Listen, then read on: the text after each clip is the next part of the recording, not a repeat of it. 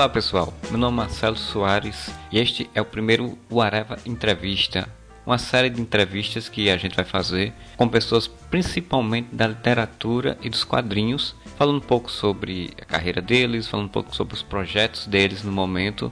Nessa primeira edição temos a Gabriela, autora da HQ São Francisco, que está em campanha de financiamento coletivo lá no Catarse.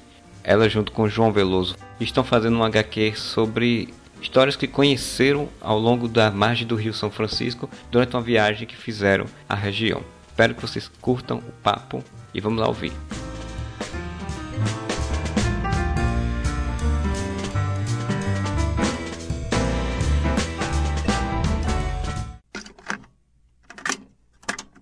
Pois bem, então eu tô aqui com a Gabriela Gulich. Gulich, como é a pronúncia? Gulich. Gulich. É, que está com um projeto bem legal, né? Um projeto que eu, eu inclusive acompanhei a produção quando enquanto estava sendo feito via internet, com lá com seu Medium, né? Com a, as postagens que estavam rolando e um projeto bem legal sobre o Rio São Francisco e sobre a vivência ali em torno de, dele, né? Bem-vinda, Gabriela, ao podcast e eu já peço para você ir fazendo explicação do que é esse projeto, né? Como é o projeto e o que é que ele tem, o que é que ele traz aí para o povo que vai lá no Catarse atrás de financiar. Eu sou Gabriela Guilherme, eu sou jornalista quadrinista e minha pesquisa da universidade foi sobre jornalismo em quadrinhos. Eu publiquei um quadrinho com relatos reais ano passado pelo Sesc Paraíba. A partir disso, veio surgindo a vontade de trabalhar mais com essa questão de HQ reportagem e tudo. E nisso eu já havia trabalhado em outras reportagens com o João Veloso, que é um fotojornalista de Recife. E há uns dois anos atrás, o João teve a ideia da gente fazer um livro reportagem pegasse um pouco essa questão da, da água, da seca e das obras da transposição, tanto pela importância do Rio São Francisco para a região, quanto para tanto em relação à importância da obra no país, né?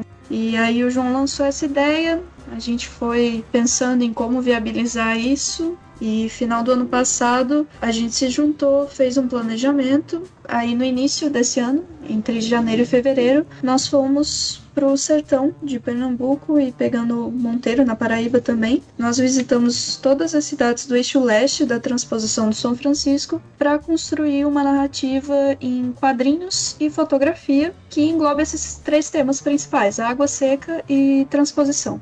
Aí o livro-reportagem ele vai ter histórias desses temas, são relatos de pessoas que moram nessas cidades que a gente visitou. Tem também a questão da narração, nós falamos um pouco da história das cidades, um pouco do histórico de obras de lá. A gente vai falar sobre Petrolândia, que foi uma cidade inundada para a construção da usina hidrelétrica Luiz Gonzaga. Tem toda a explicação também da Operação Carro-Pipa, questões de distribuição de água no sertão e, por último, o histórico do eixo leste da transposição.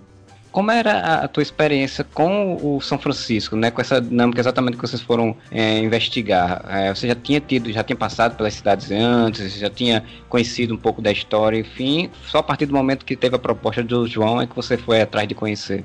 Não, eu já tinha conhecido São Francisco em outra viagem, já tinha ido mais para a região da que fica na Bahia, não em Pernambuco. Já conhecia o Rio, mas nunca tinha parado para realmente pesquisar histórias mais aprofundadas em relação a isso. E o que eu conhecia da transposição era o que eu acompanhava de notícias e tudo mais. E aí o João já tinha feito uma reportagem no sertão, foi minha primeira vez lá, mas o João já tinha ido para lá porque ele fez uma reportagem sobre a seca. Inclusive, com essa reportagem ele ganhou um Young Grant, que é um prêmio de fotojornalismo. Foi ah, justamente essa premiação que viabilizou o nosso projeto, a ida para lá e tudo mais. Ah, isso era uma coisa, inclusive, que eu ia perguntar, né? Como é que foi esse projeto, né? Porque geralmente quando a pessoa vai fazer um projeto de viagem dessa, assim, coisa que eu acompanho em, em trabalho de jornalismo, né? E, e, e, quadrinhos também, é, geralmente é com patrocínio, com bolsa de algum local, com edital de incentivo à cultura, alguma coisa do tipo. Então vocês foram com dinheiro, digamos, dinheiro próprio mesmo, né? Assim, na, é, na foi, foi um projeto independente, foi uma iniciativa nossa, a gente começou a juntar dinheiro, aí o João ganhou essa premiação que ajudou muito muito, mas é uma iniciativa nossa, não, não teve edital, não teve nada. A gente está agora com o Catarse, que é para justamente cobrir os custos da impressão e tal, mas os custos da viagem foram duas semanas de viagem, isso foi tudo pela gente. Foi realmente vontade nossa de, de falar sobre o tema e de ir atrás dessas histórias. Eu sei que o Catarse é um mais chamativos, tem diversos financiamentos, assim, vocês acharam que o Catarse era mais simples de vocês conseguirem para poder uma publicação do que ir atrás de uma editora, por exemplo, ou espaço que você, enfim, o que você achar interessante, por que o motivo? Então, a gente quis fazer o financiamento coletivo primeiro porque a gente queria que o livro ficasse assim, pelo menos essa primeira leva que fosse mais do nosso jeito, sabe? Quando acaba indo para editora, logicamente vai ter todo o trabalho que a editora vai fazer sobre o livro, né? Não que isso seja um problema nem nada do tipo, é só porque realmente a gente queria deixar essa primeira impressão do livro com a nossa cara. Nada impede que futuramente a gente tente imprimir novamente por editora e coisas do tipo. E a escolha do Catarse foi mais porque era uma plataforma que a gente já tinha mais familiaridade, né? Eu apoiava vários projetos no Catarse, eu achei que era uma plataforma mais conhecida e tal. É uma plataforma bem didática também, eu gostei muito. Quando você vai criar o projeto, eles dão apostila sobre financiamento, tem, tem um monte de, de material que eles dão para estudar antes uhum. de você criar o projeto, sabe? Então eu gostei bastante. E aí foi isso, o Catarse foi mais por familiaridade do projeto você falou que tem um, foi um trabalho também de TCC. Como é que foi essa dinâmica de fazer um, um, um, trabalho de conclusão de curso, né, sobre quadrinhos assim? Que aqui na Paraíba, por exemplo, assim, teve, já teve alguns trabalhos assim, algumas coisas lá para trás, mas ainda é muito complicado você ter um trabalho específico com quadrinhos para um trabalho de final de curso, né? De qualquer coisa, não necessariamente só de TCC. Uhum. É, como é que foi essa experiência? Eu já tinha visto outros trabalhos de conclusão de curso terminando em em livro ilustrado ou em quadrinhos no curso de mídias digitais, né, que é outro, outra graduação oferecida pela UFPB. Mas no curso de jornalismo da UFPB ainda não tinha nada de jornalismo em quadrinhos. Então eu fiquei ao mesmo tempo empolgada de estar de tá fazendo algo que é novidade, sendo que tem duas coisas, né? Tem essa questão da empolgação por ser novidade e a questão de não ter muita referência local porque Sim. não acabou que não, não tinha outro trabalho de jornalismo em quadrinhos e tudo mais, mas no Brasil tem vários exemplos, então isso ajudou bastante. Eu fui atrás de jornalistas quadrinistas aqui do Brasil também, eu usei nas referências ao Estilhaço da Carol Ito, que é uma jornalista de São Paulo, usei o TCC da Elodângelo também, li Raul do Alexandre Alexandre de Maio, tem o Alvorada em Quadrinhos do Pablito Aguiar, então assim, no Brasil tem, tem bastante trabalho. A minha orientadora foi a professora doutora Sueli Mo, e ela topou a ideia de primeira, ela ficou super feliz com a iniciativa. O tema da reportagem foi um tema de escolha assim bastante pessoal porque foi baseado na história de vida da minha avó. Ela era agricultora no interior do Paraná, criou todos os filhos no roçado e isso me deu muita vontade de falar sobre o tema. Mas eu queria que fosse algo mais próximo de onde eu estava, da realidade que a gente vive queria que fosse algo realmente da Paraíba, apesar de não ser nascida paraibana. Eu moro lá há 10 anos, então é algo que eu queria também contribuir para o estado, sabe? Sim, para então... não ficar naquela coisa só no universo seu, né? Também Exatamente. fora, né? Exatamente. É, é uma reportagem feita na Paraíba, mulheres da Paraíba, sabe? Então eu prezei muito por isso. Ah, muito legal isso. Eu sempre, eu sempre acho interessantíssimo esse tipo de trabalho, é, ainda mais com reportagem em quadrinhos, que é um estilo que eu adoro, né? Então, quando eu soube, né, eu fiquei muito uhum. feliz de conhecer, de saber que existia o projeto e de, de acompanhar todos esses projetos. Acho que deve ser realmente sempre muito incentivado, né? E aqui no Brasil o jornalismo em quadrinhos ele tem crescido bastante, como você falou aí, citou vários nomes, citou o Raul, por exemplo, que ganhou até prêmio já sobre isso, em relação a isso. Como é que tu começasse a se meter neste mundo aí do, do jornalismo em quadrinhos, assim, da reportagem em quadrinhos? Começou quando eu tive que escrever um artigo para a universidade e aí eu não era nem um pouco familiarizada com a linguagem acadêmica, então achei que facilitaria falar sobre um tema que eu gostava. Eu sempre desenhei, mas eu nunca tinha pensado em usar o desenho de forma profissional. Eu fazia aula de desenho porque gostava, achava legal e era isso aí. E aí eu pensei, poxa, será que tem alguma coisa de, não sei, jornalismo com ilustração, algo do tipo? Fui pesquisar e dei de cara com o trabalho do Joe Sá, É, que é o, o básico, né? Que é o, o basicão, mundo todo mundo. Exatamente. É, você bota jornalismo em quadrinhos no Google, vai aparecer ele lá. E aí, a partir disso, eu fiquei muito tempo focada mais no trabalho do Joe Sacco até realmente ir atrás de outras coisas. E aí eu topei com A Sombra das Torres Ausentes, do Art Spiegelman. Exatamente, o famoso autor de Mouse. e na verdade foi A Sombra das Torres Ausentes que, nossa, é aquele livro que você lê e muda a sua vida? Pronto, é, esse livro eu li e eu achei sensacional. Li depois é, Persepolis também. A história da Marjane Satrapia é um negócio absurdo, né? Então. Sim, sim. Acabou que que essas foram minhas maiores influências. E aí eu fui pesquisando aqui no Brasil, né? Porque eu sempre prezo muito pelo local. Não tinha na Paraíba, mas se tivesse pelo menos uma referência daqui, sabe? Porque esses autores de fora, eles já são tão estudados, sabe? Então sim, é legal sim. trazer as referências que a gente tem aqui. A gente está produzindo isso, então por que não usar material da gente? gera um repertório de conhecimento das pessoas sobre isso, né? Porque sim, é, é, muito difícil, às vezes, um reconhecimento da existência de produções e coisas locais, né? Então é muito interessante quando você, a pessoa resgata, tenta resgatar esse material no Brasil e, e regional, né? Prezo muito por isso. Então foi isso. Começou no Joe Saco e aí foi caminhando para mais autores daqui, e aí chegou um momento que eu já tinha feito vários artigos, fiz um analisando uma reportagem específica do, do Joe Sacco, depois fiz outro falando do trabalho da Aureline Head com Médicos Sem Fronteiras do Afeganistão, que ela fez o Ila Nascida no Afeganistão, é um trabalho que ela fez acompanhando o trabalho dos Médicos Sem Fronteiras na maternidade de Coast. Ah, sim, acho que eu cheguei a ouvir falar, mas não li mais muito sobre. Não... Pronto, é um trabalho maravilhoso, eu recomendo muito. E aí chegou um momento que fui estudando, publicando artigos sobre, publicando artigos sobre, aí eu parei, pronto, eu sei desenhar. E eu tô fazendo jornalismo, então chegou a hora de, de tentar fazer, né?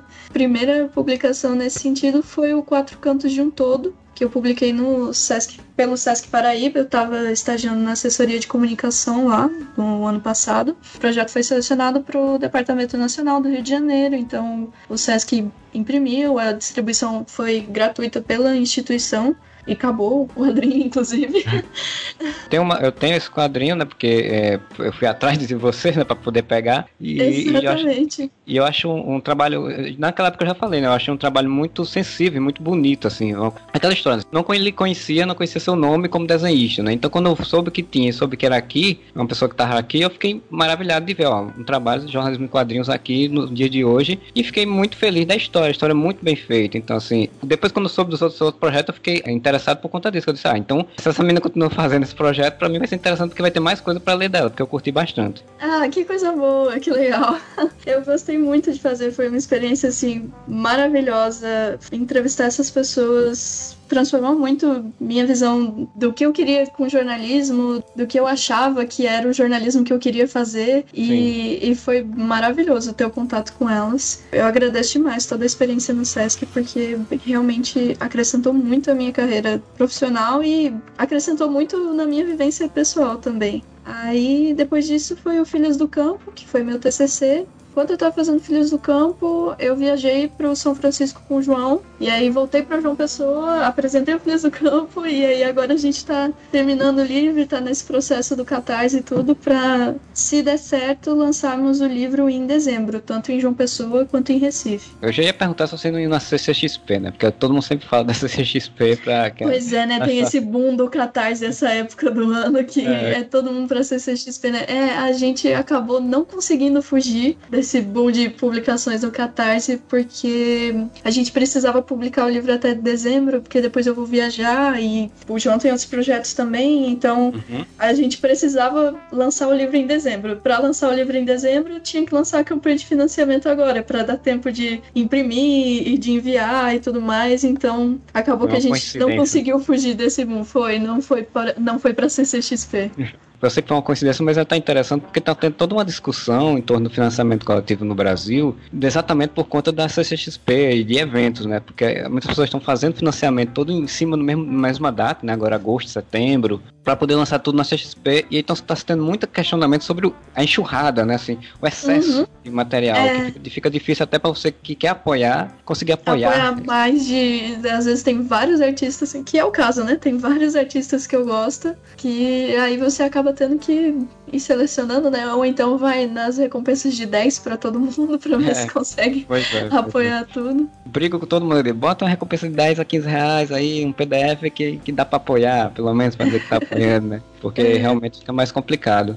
Foi coincidência, mas você fazendo por fora também desse eixo, assim, né? Porque o eixo sul-sudeste, né? E aí você acaba tendo, focando, como você falou, João Pessoa Recife, dá para movimentar aqui. Pelo que eu tô vendo, é. Projeto tá bem movimentado, assim, em termos de apoio. Então acho que vai ser bem interessante, né? Ter um movimento fora do sul-sudeste. Nossa, tá. Eu e o João, a gente tá super feliz com isso, porque a gente não imaginou que fosse ter esse retorno logo na primeira semana, né? A gente tá aí entrando na segunda semana de campanha já com 45% da meta atingida. E aí eu fico, nossa, bicho, eu achei que se na primeira semana a gente atingisse 20 já era muito. Porque é um, é um livro-reportagem, né? E por mais que quadrinhos no Brasil já estejam ganhando um nome e tal, mas o jornalismo em quadrinhos ainda tá. Tem bastante publicação, mas é aquele negócio um pouco mais discreto. Então a gente não imaginou que fosse ter esse retorno assim logo no começo. Isso é sensacional. Eu acho até que pode ser exatamente por isso que está tendo um retorno, porque assim, por ser uma coisa mais discreta e pouco, né? Quando se tem, assim, no Catarse mesmo acompanha muito tempo de financiamento, a, a financiar vários trabalhos, dificilmente eu vejo um, quadrinho um reportagem, né? Então tem um assim e, e que é chamativo, o projeto é chamativo, a ideia é chamativa, o desenho é chamativo, então realmente auxilia, né? Assim, uhum. até porque eu imagino que tem muita gente que assim não conhece muito sobre o São Francisco, sobre exatamente as propostas que você tá, vocês estão colocando, né? De contar um pouco dessa história ali na mar, com, com, com entrevista uhum. com pessoas locais. Então é isso também chama atenção. Eu acho que, que pode ter muito disso, sim. Não, a gente só tá super feliz. Estamos aqui já pensando na meta estendida. Já, já é. estamos assim. Poxa, chegamos na, estamos chegando na metade, então vamos pensar já nas melhorias para as metas estendidas. É porque a gente tinha um público pequeno. O público do João é mais de fora, na verdade. Uhum. E, e eu não tenho um público muito grande também, até porque eu só tive dois trabalhos, bem dizer assim, mais publicados, né? Que foi o, o Quatro Cantos e o Filhos do Campo, que vai sair na Café Espacial agora em outubro. Tá sendo ótimo, a gente tá super feliz. E a questão do que você falou do eixo sul-sudeste de publicações e tal, é, se rolar a oportunidade de lançar o livro em outros lugares do Brasil, ótimo, mas a gente preza muito por esse lançamento nas capitais dos estados que abrigam a história, sabe? Se, se a gente fez em Pernambuco e teve Monteiro na Paraíba, então a gente quer muito que, que esses lançamentos sejam priorizados. É, muito bem, muito legal essa, essa proposta também, né? Deixa eu te perguntar, a história fala um pouco da dinâmica de vocês como repórteres, né? Como jornalistas fazendo esse tipo de trabalho também? Então, tem uma das recompensas do Catarse, é um zine, viagem, vai contar todos os, essa questão dos bastidores. A gente não se coloca como personagens do livro mesmo, a gente foca na história das pessoas, sendo contada pelas pessoas, sabe? Elas sendo realmente Sei. as protagonistas e as narradoras. E mesmo quando aparece questão de narração, não é relato em primeira pessoa. A narração é mais para contextualizar o histórico das próximas narrativas. E no Zine a gente vai colocar isso, porque durante a viagem nós fizemos um diário de viagem, né, no Medium, e aí nesse diário a gente contava em que cidade a gente estava, o que, que a gente estava fazendo nessa cidade, e tinha umas tirinhas que, que eu fazia. O traço é bem diferente do traço do livro mesmo, as uhum. tirinhas são bem descompromissadas. E o Zine vai ter isso, vai ter histórias de nós dois, perrengues que a gente passou, vão ter personagens que a gente entrevistou e que acabou não entrando no livro por questões de edição mesmo, de deixar a história mais fluida e etc. Então o Zine vai ter todo, toda essa questão dos bastidores da reportagem.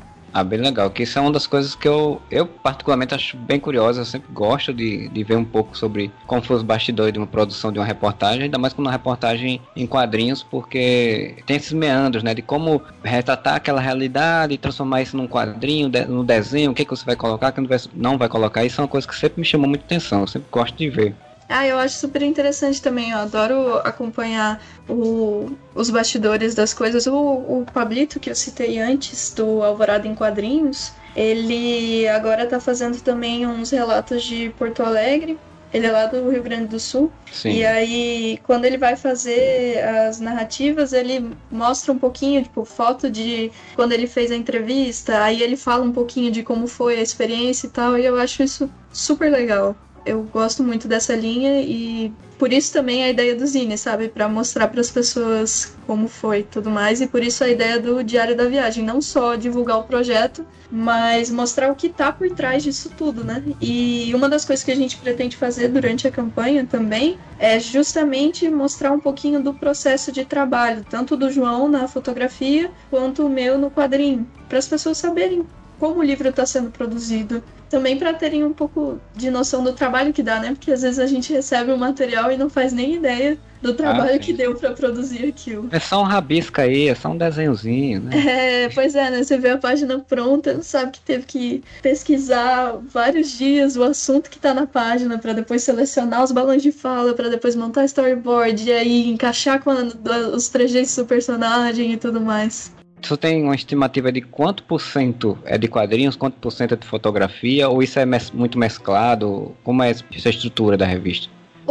Livro é bem mesclado. Ah, tem poucas páginas que tem quadrinho e foto na mesma página, sabe? A gente, hum. a gente não seguiu a estrutura do, vamos dizer assim, um, um clássico que une quadrinho e fotografia, é o, o fotógrafo, né? É Sim. geralmente o mais citado nessa área. E o fotógrafo, ele é muito quadrinho, foto, quadrinho, foto, quadrinho, foto na mesma página. E a, é. gente, a gente entende um pouquinho diferente isso. Quadrinho e foto podem dialogar juntos, é muito, acho sensacional mas eu acho que o desenho tem uma proposta e a foto tem outra proposta, e a partir do momento que junta demais, acaba ficando um pouquinho confuso, mas assim, é uma visão minha, e como o João também não vê problema nessa estrutura, então correu bem essa questão de fazer um pouquinho mais separado. Então você vai ter uma página de quadrinhos e aí a foto em seguida em outra página, as duas contando a mesma narrativa, sabe? Dialogando entre si, mas tendo uns espaços. E vão ter páginas com quadrinho e foto na mesma página. A foto ela é um quadro da narrativa, sabe?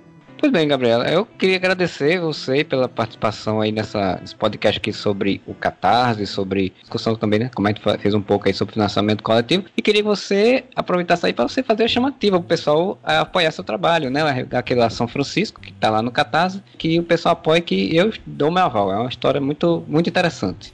fazer o famoso jabá, né? Isso, isso. então, o link do Catarse é catarse.me barra São Francisco HQ tanto eu quanto o João, a gente posta várias novidades e detalhes do quadrinho no nosso Instagram. O meu é Fengler, com dois Gs, F-E-N-G-G-L-E-R, e o dele é joão.veloso.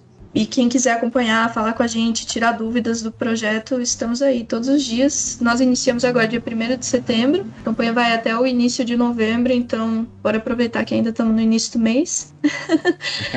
Tempo bastante longo, mas quanto mais rápido apoiar, mais metas estendidas, né? Exatamente, gente. Meta estendida é tudo de bom, só melhoria no livro.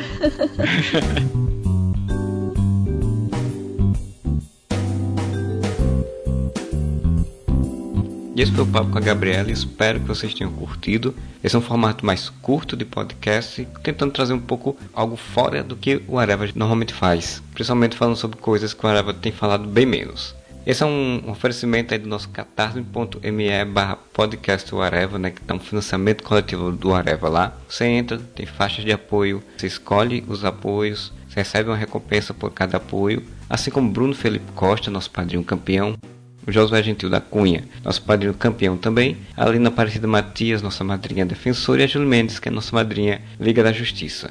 Você pode acessar o Areva através do areva.com. Tem também o Facebook, Twitter e Instagram do Areva, que são tudo o Areva com dois As no final, nesse caso. E tem o nosso e-mail que é contato.areva com um A só no final, com. Deixe suas mensagens, deixe suas informações, digam pessoas que vocês gostariam de ver aqui no nosso Areva Entrevista. Esperamos vocês no próximo programa. Abraço, tchau.